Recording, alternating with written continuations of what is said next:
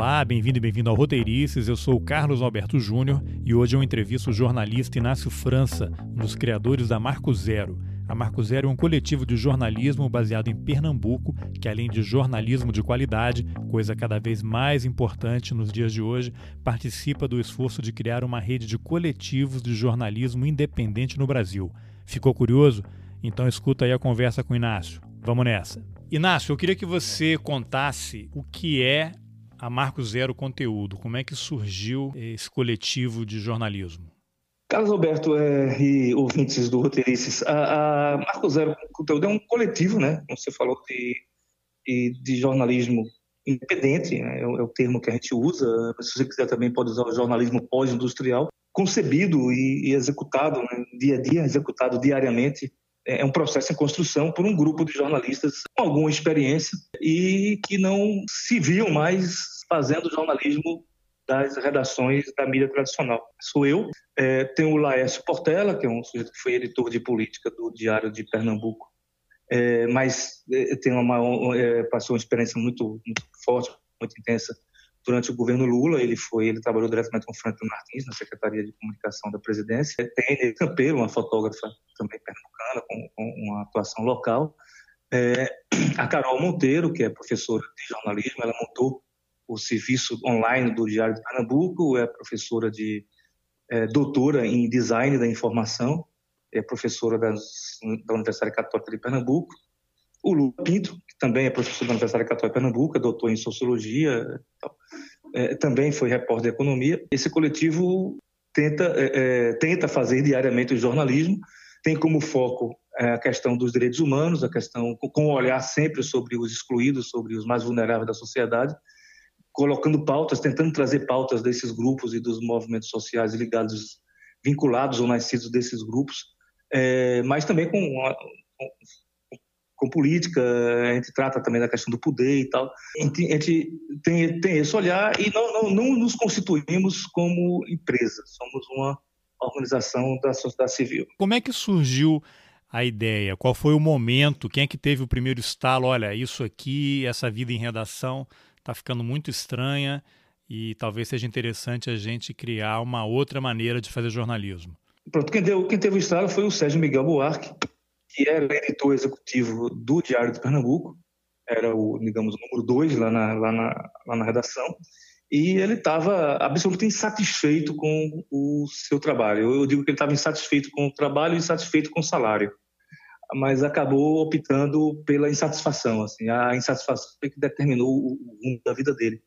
E desde então, desde que ele estava no Diário de Pernambuco, como editor executivo, ele vinha estudando os rumos do jornalismo e tal. Ele acompanhava de perto a agência pública que tinha acabado de ser criada. Então ele pede demissão, mais ou menos aí pelo ano de 2013 para 2014, e tinha na cabeça dele essa essa essa obsessão, né, de, de criar um outro veículo com um, outro perfil. Enfim, então foi ele que teve estralo a partir do fazer diário dele na chefia de uma redação, né, na, na um posto executivo numa redação, numa redação de um jornal tradicional, né, mais antigos e tal. Então é dele o estralo. Na verdade ele concebeu, ele foi ele que concebeu e aí ele passa a criar. Eu, eu fui o, ele, aí ele procura a Carol Monteiro e o e, e a mim. Na época eu estava dando consultoria, estava trabalhando mais diretamente com o Unicef, com o Fundo das Nações Unidas para a Infância e ele tinha deixado de fazer jornalismo diário mesmo assim desde o ano 2000 e, e ele me procura e procura a Carol para a gente tocar o projeto. Esse foi, digamos, o miolo, o miolo, a Carol, a, a Inês, o Sérgio Miguel e eu fomos um miolo dessa dessa história aí. Aí depois essa rede vai criamos uma pequena, né, uma pequena rede com essas outras pessoas que eu citei anteriormente. Então, em, em 2015, aí a gente coloca ele no ar. A gente fez como inauguração de shopping. Não sei se tu conhece essa história. Inauguração de shopping, o sujeito inaugura inaugura de todo jeito, né? Ele inaugura é, faltando obra, com fio exposto, com loja ainda inacabada. Então a gente fez a inauguração do shopping. Quando o, o, site ficou pronto, quando o site ficou pronto, a gente a gente tomou a decisão, vamos botar no ar. A bola está quicando. Estava em plena crise do governo Dilma, 2015, foi junho de 2015 que gente colocou no ar. A gente achava que a bola, nós achávamos que a bola estava quicando na grande área e que alguém ia chutar ela para o gol a qualquer momento, ou seja, alguém ia fazer aquilo, a gente achava que alguém já estava fazendo aquilo em algum outro lugar aqui do Nordeste, Pernambuco, Então a gente precisava fazer logo. Assim, a gente coloca no ar em, 2000, em junho de 2015 com cinco, seis matérias no ar e mais nenhuma sendo, e mais nenhuma sendo feita. Nós tínhamos essa e mais nenhuma para atualizar. Mas inauguramos o shopping. A nossa avaliação ela demonstrou estar equivocada, era muito otimista. É, porque só este ano, no final do ano passado para esse ano, é que começa a surgir outros coletivos de jornalismo independente aqui no, aqui no Nordeste. É, nenhum em Pernambuco. Uma avaliação equivocada em relação de que teria mais gente que ia colocar no ar ao meio, rapidamente, né? É, exatamente, mas uma avaliação correta de que a gente tinha que colocar no ar. A, a digamos, a, a, nossa leitura de conjuntura era errada, a nossa avaliação era correta.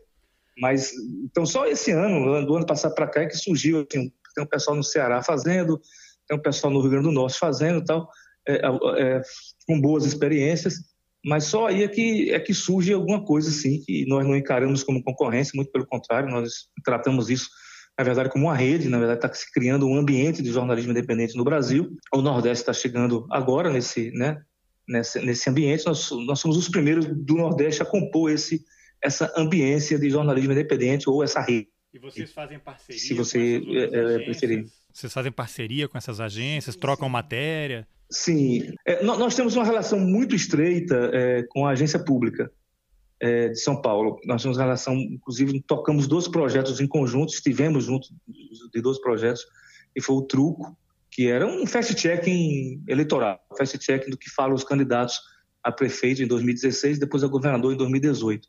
Nós participamos, fizemos parte da rede que elas compuseram, fomos os, os, os é, é, parceiros de primeira hora da, da, agência pública. Temos um bom diálogo, temos um diálogo estreito, já publicamos matérias juntos com o Intercept, já é, temos um bom diálogo também com o pessoal da, do Saiba Mais, lá do Rio Grande do Norte, esse recém-nascido parceiro aí, esse recém-nascido site de jornalismo independente. Quando você fala, pergunta se a gente faz coisas, se compõe como rede, na verdade se está, está nasceu já há alguns anos, existe uma iniciativa chamada 3i, que, que, é, que foi composta inicialmente por, pelos três primeiros veículos independentes aqui do Brasil, que era a Agência Pública, o Nexo e a Lupa. Esse 3i é, hoje continua com o mesmo nome, 3i, mas agora somos 13. Está se constituindo aí, eu acho que em, em breve vai ser uma entidade, assim, vai ser uma entidade com CNPJ.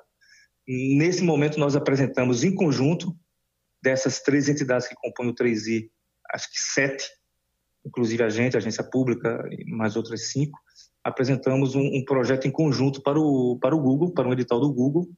E, então, sim, a resposta concluindo assim, nós fazemos coisas juntos, sim. O edital do, do Google, para que, que é isso? Vocês teriam uma parceria com o Google, é isso? É, o Google, o Google lançou um edital agora no, no meados de 2019, no meio do ano, para, para até de projetos até de um, até um milhão de reais, é 200 e tá mais de um milhão agora porque o dólar disparou, mas projetos de até 250 mil dólares, projetos de, que busquem a sustentabilidade do jornalismo digital independente.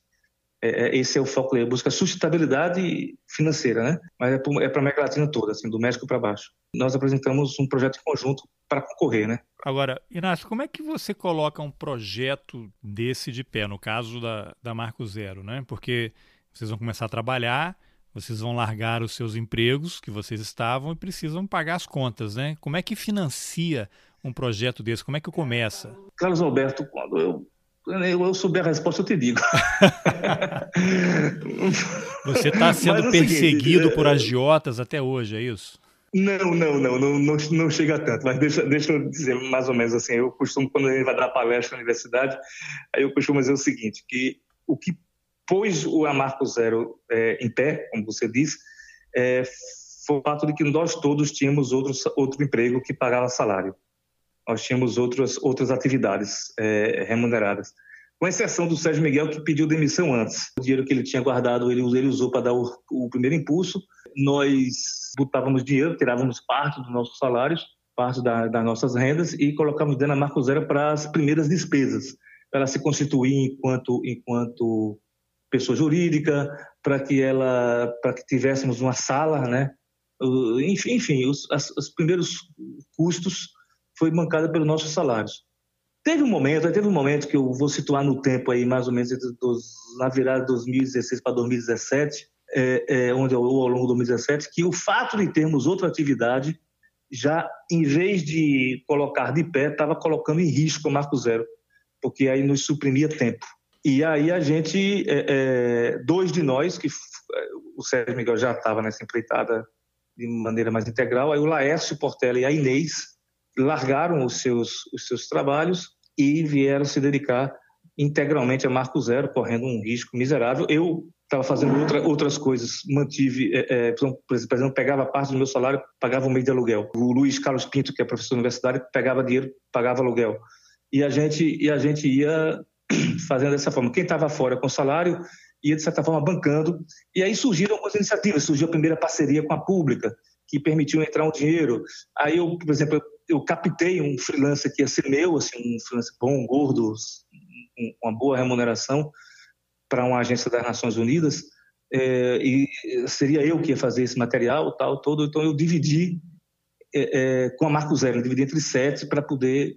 Não é nosso, nossa expertise, não é nossa atividade fim fazer publicações para terceiros, mas fizemos essa para poder remunerar a Marco Zero, assim, para poder entrar o dinheiro e então, de certa forma, teve um sacrifício pessoal, sim.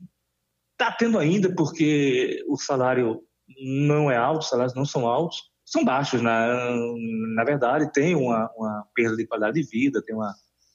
Está vivendo, vive apertado, né? Tal.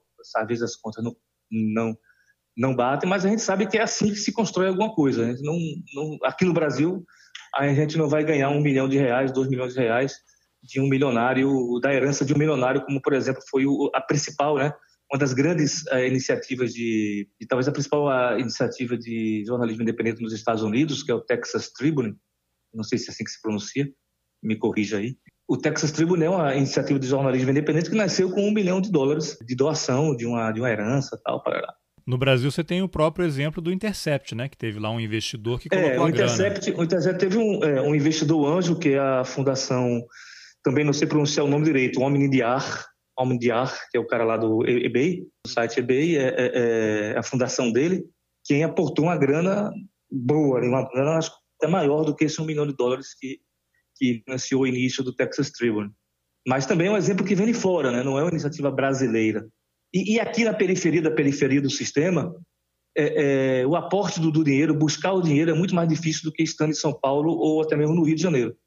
Aqui, o, aqui a luta, às vezes, é insana, porque o dinheiro, quando começa a escassear, começa a escassear aqui, né?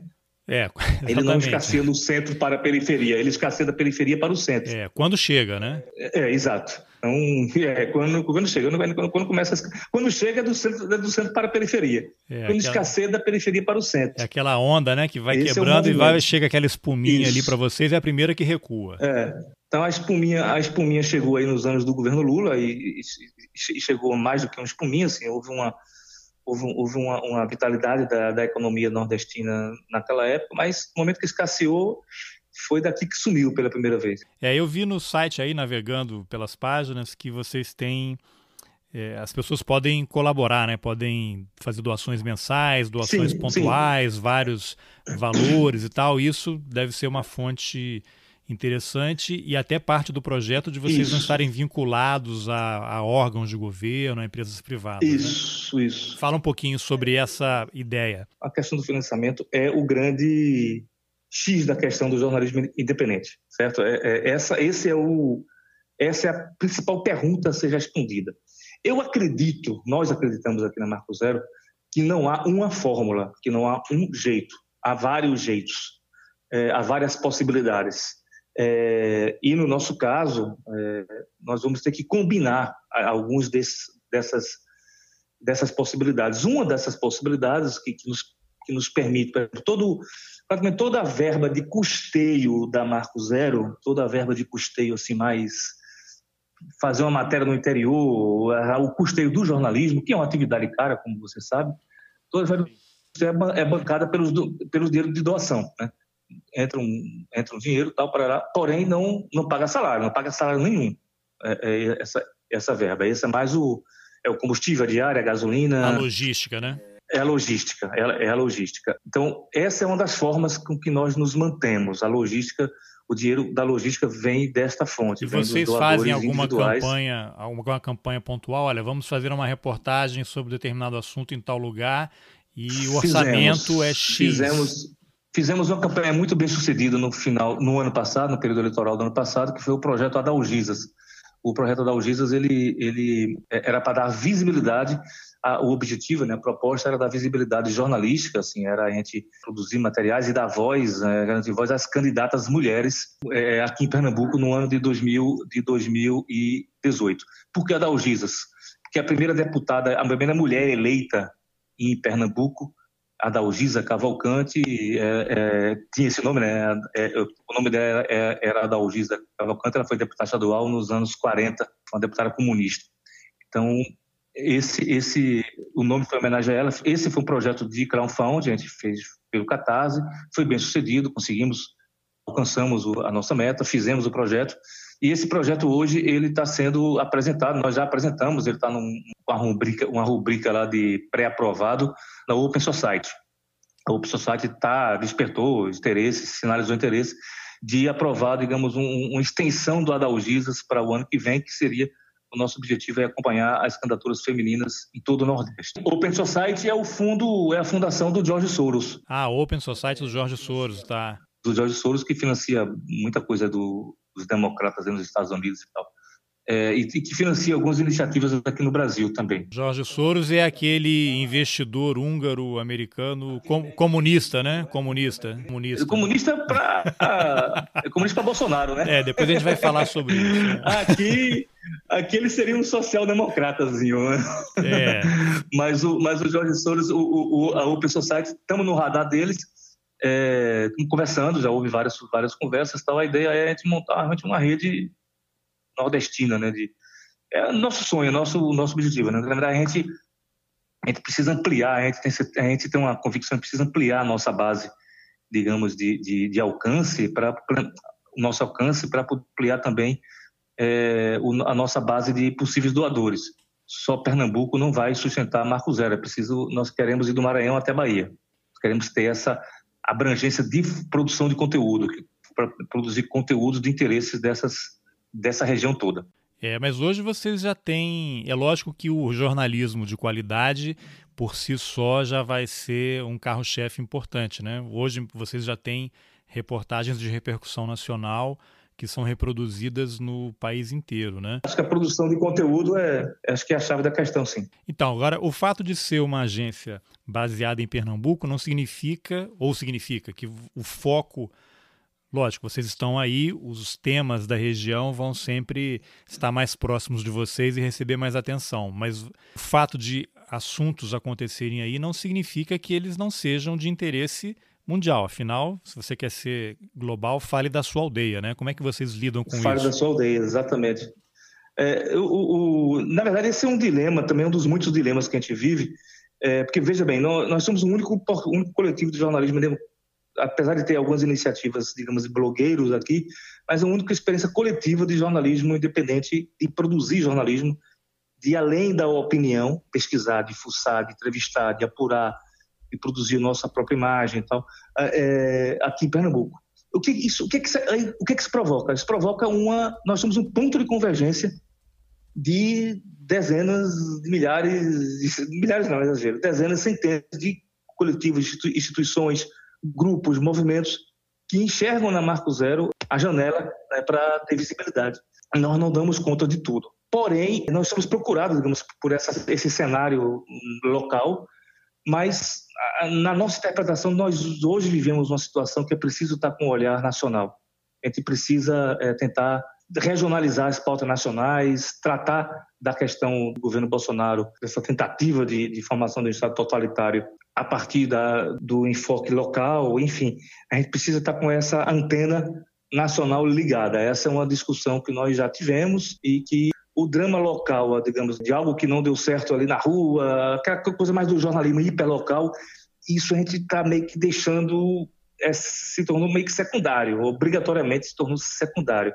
Não que a gente não faça, a gente faça, a gente faz. Por exemplo, hoje mesmo, acabou de passar aqui na minha frente uma repórter ela estava na rua, ela está acompanhando um, um, a tentativa da prefeitura do Recife de é, retirar né, uma, uma favela antiga, histórica, aqui do Recife, a favela Caranguejo Tabaiares, que eles querem botar uma pista, uma avenida, passar por cima dessa uma avenida com três pisos e tal, para lá. Uma coisa bem, bem da carrocracia, né? uma coisa típica da carrocracia.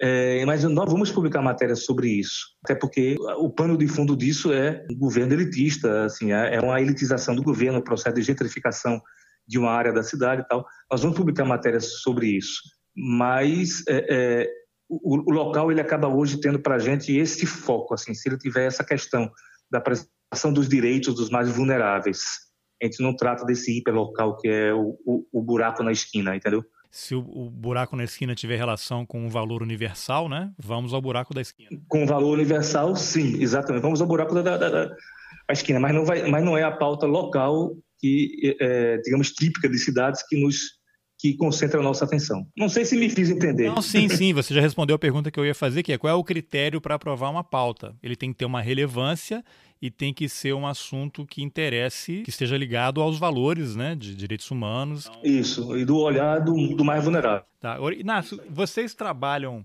com frila também? Se alguém quiser oferecer um, uma pauta para vocês, como é que a pessoa faz? Ou só a equipe daí é que produz? Eu, eu diria sim e não. É, sim, nós trabalhamos com frila. Não condicionamos essa, essa, essa colaboração, a pauta, lógico, mas ao fato de ter ou não dinheiro em caixa.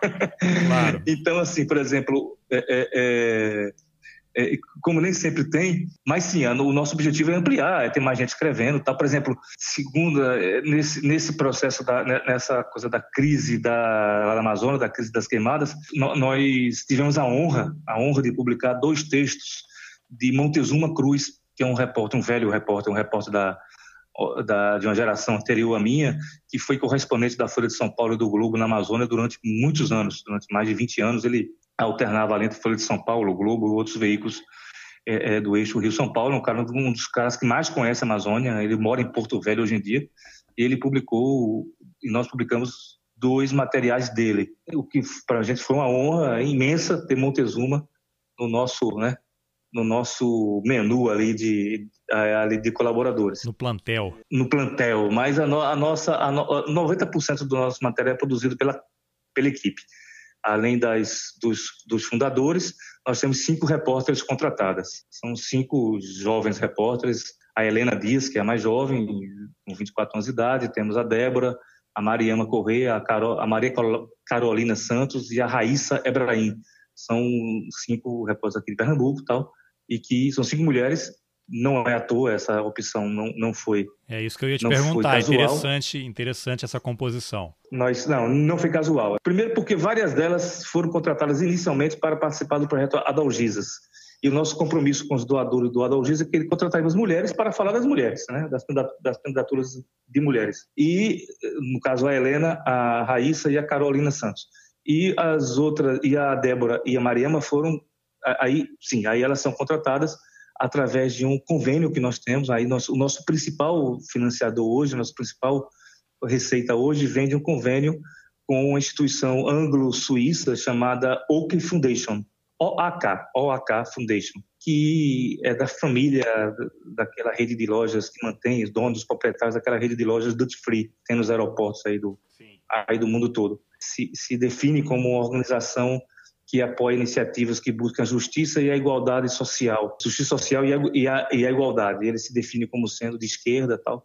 Nos encontraram, nós não procuramos, nos encontraram, nos apoiam desde 2017. Ah, legal. Agora, como uma, uma agência que se propõe a novas formas né, de produção jornalismo, se alguém chegar com uma pauta interessante, vocês é, estão abertos, por exemplo, olha, a gente não tem recurso para isso porque vai custar muito caro, não dá para pagar o seu salário, mais deslocamento e tudo que está relacionado à produção da reportagem, mas a gente pode fazer um crowdfunding específico para esse projeto? É algo que vocês consideram? Não há nada contra isso. A gente não fez ainda, mas está no nosso radar. Já discutimos isso é, é, agora, nós também fazemos, por exemplo, esse, esse ambiente da mídia, né, do jornalismo digital independente, ele está cada vez mais diversificado, cada vez mais, é, mais volumoso também. Por exemplo, nós fomos procurados, não conhecíamos, fomos procurados por um site, um site internacional, um site chamado Diálogo Chino. Eu não sei se você conhece esse portal, eu não conhecia, conheci quando eles nos procuraram. O Diálogo Chino é um site mantido, um site de jornalismo, de produção jornalística, mantido por instituições europeias, por ONGs europeias, que monitoram o, os impactos dos investimentos chineses pelo mundo. Eles têm correspondentes e escritórios em vários países da América Latina, em vários países africanos e asiáticos. E eles nos propuseram fazer uma pauta em conjunto com eles. Então, nós entramos com os recursos humanos, com repórter, fotógrafa, e eles entraram com dinheiro para, a logística, não nos remuneraram, não houve uma remuneração para a gente, o dinheiro foi para pagar a logística, e produzimos um material em conjunto que foi publicado em chinês, em espanhol, em português, sobre a exportação de jumentos da, do Brasil, do sertão brasileiro, para a China, da carne de jumentos. E, e, só que a, a, justiça determinou, e a matéria foi sobre isso, a justiça determinou, proibiu, né, até que fosse julgado o mérito da, da, dessa questão, proibiu essa exportação. E tem três frigoríficos na Bahia que fazem isso. É, quanto à questão dos freelas, a gente tem uma, é, uma decisão nossa que a gente não a gente paga, a gente não aceita, às vezes, colegas aposentados e tal, eu quero fazer uma grava para você e tal. Não, a gente, a gente remunera. Se, a gente só aceita o freelance se tiver o dinheiro em caixa. É, para fazer, para ir pagar. Nem que seja uma remuneração simbólica. Uhum. Mas a gente é, é, tem conseguido cumprir isso. Agora, Inácio, eu estava navegando aí pelas páginas do site de vocês, e aí na página de apresentação tem lá uma, uma frase muito interessante, que aí eu vou te fazer uma provocação, que é no item na ética. Diz aí. Os fins não justificam os meios. Eu puxei essa frase como gancho para a gente falar sobre um dos grandes temas do momento, que é essa série de reportagens uhum. do Intercept, baseado nos arquivos de conversas de procuradores da Lava Jato e do então juiz Sérgio Moro, obtidos por um hacker. Fazia tempo né, que não se via tanta histeria e falsa polêmica sobre uma questão que, para mim, já está resolvida pela Constituição Federal. Divulgar informação de interesse público, mesmo que ela tenha sido obtida de forma ilegal, não é crime. Mas eu queria saber a sua opinião sobre isso e que você fizesse um comentário sobre essa tentativa de desqualificação do trabalho do Intercept do próprio Glenn Greenwald. Tamo junto, concordo com você. É, na verdade, quando a gente quando alguns fins não justificam os meios, a gente está se referindo a, a, práticas, a práticas do jornalismo tradicional, do jornalismo corporativo, é, das grandes empresas de comunicação brasileira, dos profissionais dessas grandes empresas de comunicação, não, não de todos, lógico, de alguns, né, especificamente. Por exemplo, o fim não justifica o meio, não justifica fingir que é, é auxiliar do advogado de um criminoso para ouvir uma confissão que ele não daria a você se você fosse repórter. Isso, acho que você lembra disso do caso, um, um caso antigo, isso do Manico do Parque lá em São Paulo, quando uma repórter da Veja é, teve acesso, entrou junto com, pagou, né, houve, houve, um, houve, uma troca de favores ou, ou, de dinheiro, entrou junto com o advogado do Manico do Parque, do cara preso como sendo Manico do Parque, do lado acusado, para ouvir as confissões deles. Ele conversava e ele falava para a advogada achando que estava falando para advogado e para um assistente, estava para advogado e para um repórter da Veja. Então, quando fala que os fins não justificam os meios, eu estou me referindo a esse tipo de prática. Simular que, que somos uma coisa que não somos, enfim. É, naquele caso, até o, o cara já estava preso, né? Era só para obter. Exatamente. Um, Era só para obter um, um algo sensacional, ali, né? Uma, uma, uma, coisa, um furo, uma coisa mais sensacional tal. Não tem nada a ver com o que aconteceu Não tem nada a ver com o que aconteceu, com envolve no caso Nada a ver. Na verdade, aquilo ali é uma obrigação do jornalista. Se ele recebe aquele material, ele recebe aquele material, são agentes públicos, funcionários públicos, passaram anos tramando coisas, né? tramando ilicitudes, tramando crimes. Né? E com um projeto de poder, claro, né? ficou muito claro, inclusive ontem na, na matéria que o Deltan queria ser candidato ao Senado, tal, papapá, e estava se guardando para 2022. Está muito claro isso, havia um projeto de poder, né? a presença de Moro como ministro da Justiça de Bolsonaro é, é, é a expressão desse projeto de poder que havia. No caso do Intercept, é uma falsa polêmica, é uma falsa polêmica. O que nós estamos vendo são vários jornalistas, é, alguns jornalistas de veículos diferentes, que estão é, assumindo, mais uma vez, na verdade, continuam a assumir o discurso é, do promotor, do procurador, do, do ex-juiz, que agora é ministro, assumem a defesa dessas pessoas que estão se defendendo, na verdade porque aí sim foram substituir o que o jornalismo investigativo por algo que eu chamo de jornalismo de investigação, que é o sujeito que senta ao lado do promotor, então fica ao lado do telefone esperando que o investigador ligue para passar o dossiê e ele publica aquele dossiê como se verdade fosse, como se qualquer investigação fosse neutra. Então, o jornalismo de investigação que esses veículos praticaram durante anos e continuam praticando durante anos, eles é, se sentem, eles se sentem na obrigação agora de defender, porque eles foram sócios da Lava Jato, né? Eles foram sócios do Deltan. Eles foram, eles foram, eles construíram juntos essa narrativa que está sendo desmontada agora.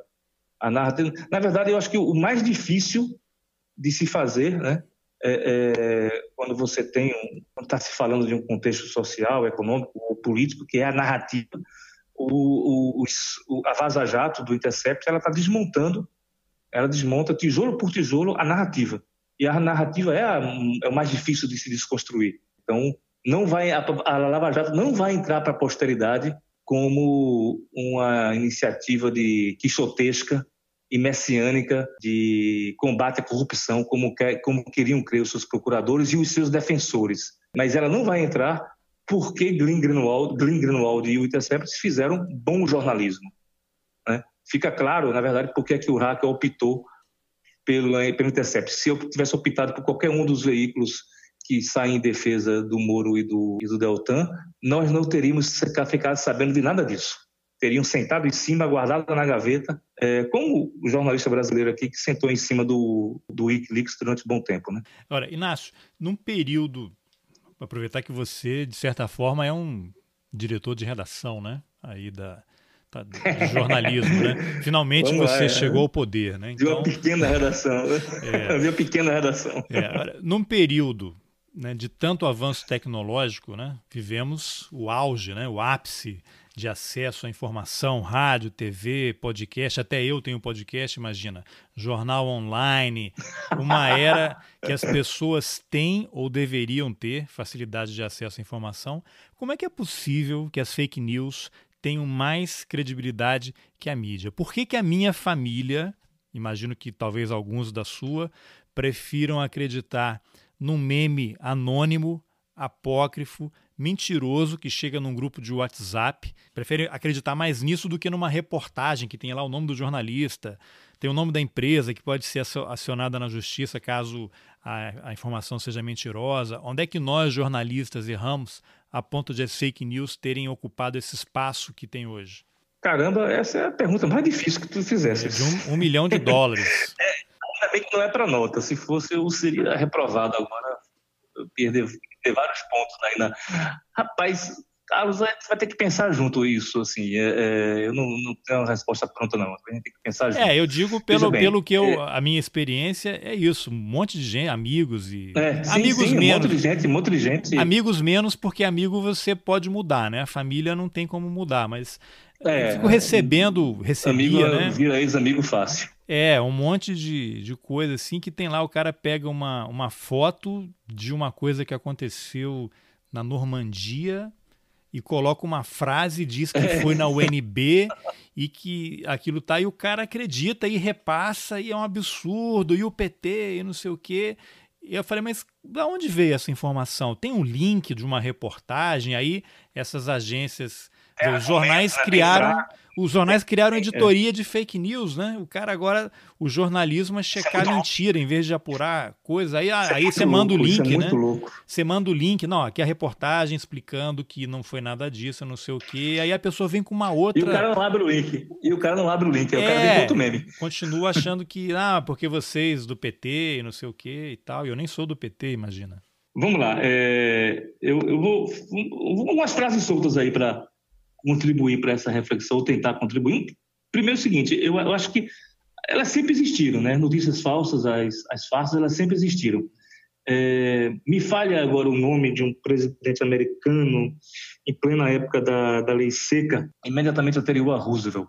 Ele concorria contra o prefeito de Nova York, que era contra a lei seca, que queria acabar com a lei seca. E ele concorreu contra esse cara. Eu não estou lembrando o nome do, do, presidente americano. Esse cara, ele foi eleito com uma campanha de fake news, uma campanha de notícias falsas criadas com, com um apoio, essas coisas não são coincidentes, com um apoio muito grande é, de igrejas evangélicas ou de pastores evangélicos é, do sul dos Estados Unidos que espalharam as mentiras sobre o prefeito de Nova York. Então, é, é então a fake news sempre existiu. Se você parar para lembrar, você vai lembrar de vários casos de políticos de sua terra, e eu vou lembrar de políticos da minha terra, que foram ou, dele, ou tiveram a imagem denegrida, a imagem difamada, a, reputa, a reputação manchada por notícias falsas. assim. Ah, o caso da Lurian, por exemplo, da, da, da filha de Lula, né? Sim. Que o Collor botou a, a, Miriam, Miriam Cordeiro, eu acho, no, no, no ar, na, exatamente um pouco antes da,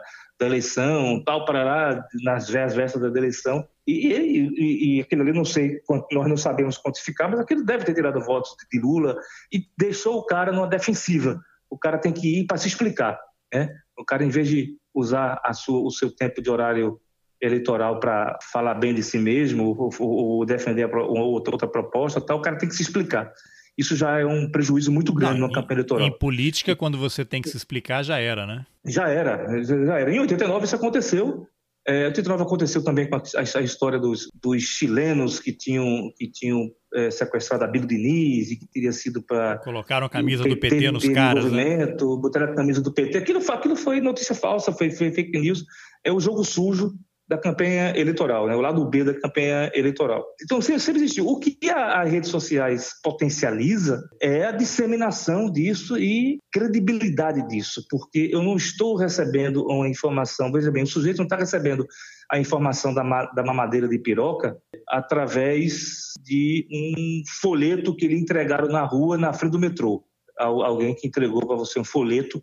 Esse folheto tem muito menos credibilidade do que, por exemplo, se você me manda um link hoje, você, Carlos Alberto Júnior, a gente trocou ideias aí nos últimos dias antes dessa, dessa nossa conversa. Se você me manda um link amanhã de, sobre um tema qualquer, a, minha, a possibilidade de eu acreditar nesse link, nesse tema, nesse, nessa informação que você está tá, tá, tá mandando é maior do que se eu receber um folheto na saída do metrô. Então, isso, agora você imagina isso numa escala de milhões de pessoas de bilhões de mensagens trocadas ao, é, ao mesmo tempo. Então você recebe, um, eu recebo de Carlos Alberto Júnior a informação da mamadeira de piroca, recebo de minha tia a mamadeira de piroca, recebo de fulano da mamadeira de piroca, ao fim do dia eu recebi de seis pessoas e vou pensar, porra, é isso mesmo. Então essa proximidade que, que essa proximidade, essa instantaneidade das redes sociais, elas, elas permitem construir essa, essa sensação de veracidade e de credibilidade.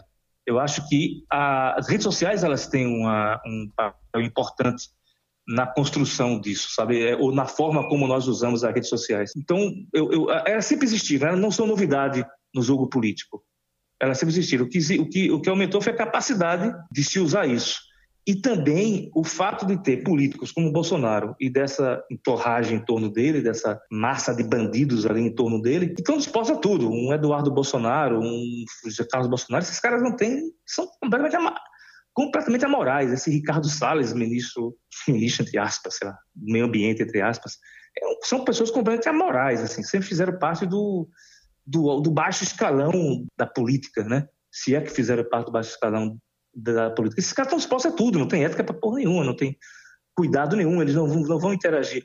Você até é possível um José Serra fazer isso? É possível.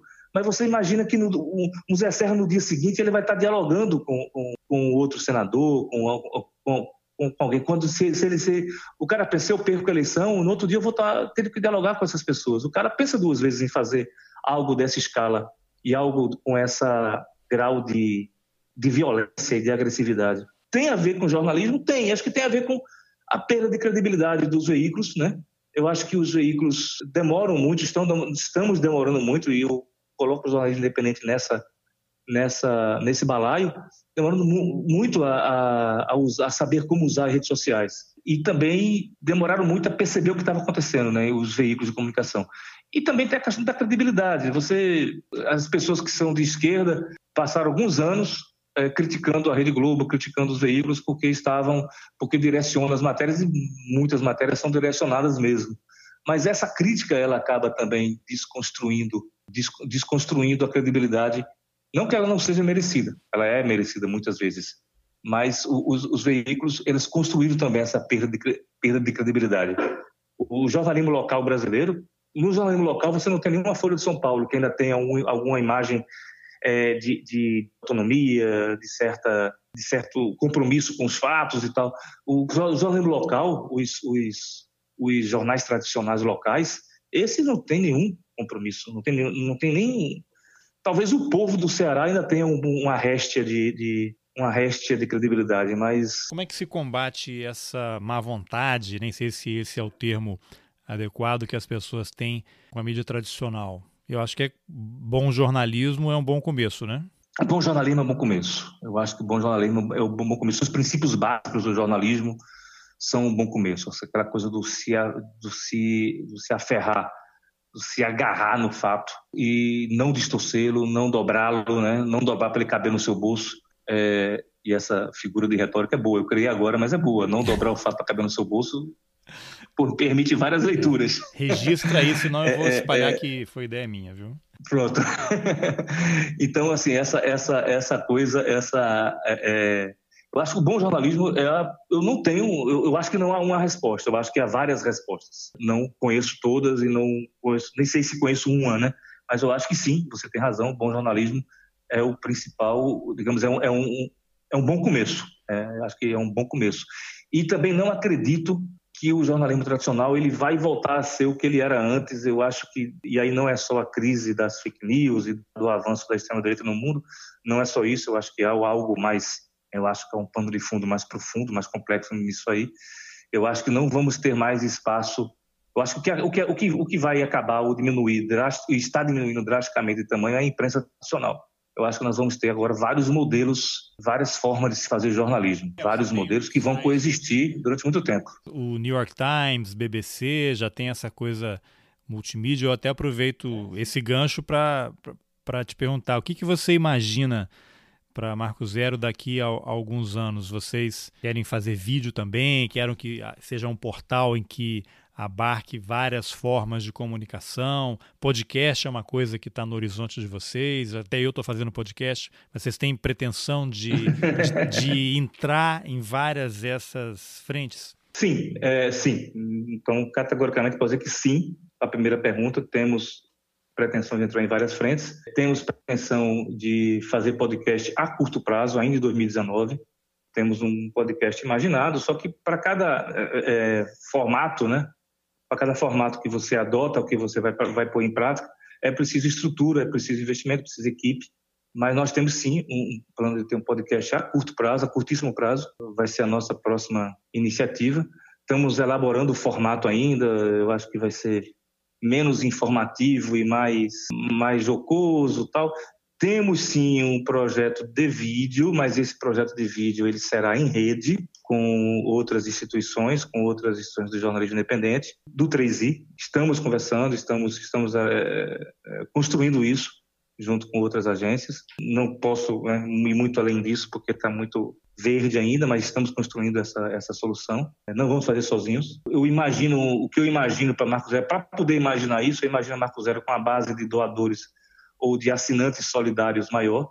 Nós vamos mudar agora, em setembro, o nosso site. E ao mudar o site, vamos mudar também a forma é, de gerenciar essas doações e de captar novos doadores. Isso nós vamos, nós vamos terceirizar com uma empresa paulista, uma empresa que tem, é especialista nessa coisa de doação social. Agora, Inácio, a gente está caminhando aqui para o final e eu queria perguntar para você o seguinte: quem quiser contribuir com o jornalismo da Marco Zero em termos financeiro, com doação. Eu sei que vai ter essa mudança aí em breve na forma de captação. Como é que faz? E quem quiser ler o material de vocês, chega aonde? Pronto lá. Quem quiser ler, www.marcozero.org. Só isso. Tá lá todo, todo o material está lá. Todas as nossas matérias estão no ar desde as, as publicamos no dia 15 de junho de 2015 até hoje. E quem quiser contribuir, marcozero.org barra assine. Mesmo com a mudança do site, não vai mudar o endereço, esse continuará sendo o, o caminho, né? Quem quiser, jornalista que, que tiver algum projeto para apresentar junto conosco tal, marcozero, arroba marcozero.org. A gente entre em contato. A gente é o nosso site, é, o nosso, é o nosso e-mail. Ou então nas nossas redes sociais, né? Tem Facebook, a gente usa muito o Facebook, o Instagram, a gente usa mais o Twitter e o Instagram, e o Facebook também tem. Está meio estagnado, eles o algoritmo é, não, não, é muito generoso com quem coloca link e tal, mas estamos lá também. Pode entrar em contato via Facebook também, via Twitter, via Instagram, que a gente responde. Maravilha, Inácio França. Então, obrigado por essa entrevista aí. É muito legal. Mas obrigado a, gente... você, Alberto. Não, muito, você, muito legal saber que tem caminhos alternativos que estão sendo construídos, que há possibilidades e que o jornalismo ele pode até mudar ali, o formato, a cara, a camisa, mas os princípios continuam firmes, né? Só não há, acho que não há futuro fora do bom jornalismo, né? Que vocês continuem crescendo aí. Exato, exato. E, e trazendo notícias da aldeia que tem repercussão global para todo mundo. Vamos embora. Muito obrigado. Eu que agradeço a sua, a sua iniciativa, a sua, a sua atenção. Boa sorte por roteirices e agradeço também aos. Como é que se fala o cara que escuta podcast? É ouvintes? É telespectador? É, ouvinte, é espectador? É que ouvinte, é? ouvinte. ouvinte do é- podcast aí, do é Roteirices. É, então, obrigado aí a quem teve paciência de escutar até o final. Vamos embora. Eu estou mais Beleza. acostumado a perguntar do que a responder, mas Não, vamos nessa. Vamos nessa. Bom, essa foi a entrevista que eu, Carlos Alberto Júnior, fiz com o jornalista Inácio França, um dos criadores da Marco Zero. O link para a página deles está nas informações desse episódio. Se você gostou da conversa, compartilhe nas suas redes sociais, nos seus grupos de WhatsApp, de Telegram, mande o link por e-mail. Se o seu agregador de podcasts permite fazer uma avaliação, vai lá e dá uma nota. Isso ajuda a levar o Roteirices para mais gente. Obrigado pela companhia e até o próximo episódio. Valeu!